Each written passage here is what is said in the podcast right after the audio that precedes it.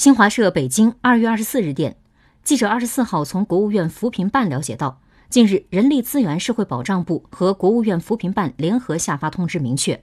在确保疫情防控安全的前提下抓好涉及决胜全面建成小康社会决战脱贫攻坚的重点任务切实做好就业扶贫工作不能有缓一缓等一等的思想。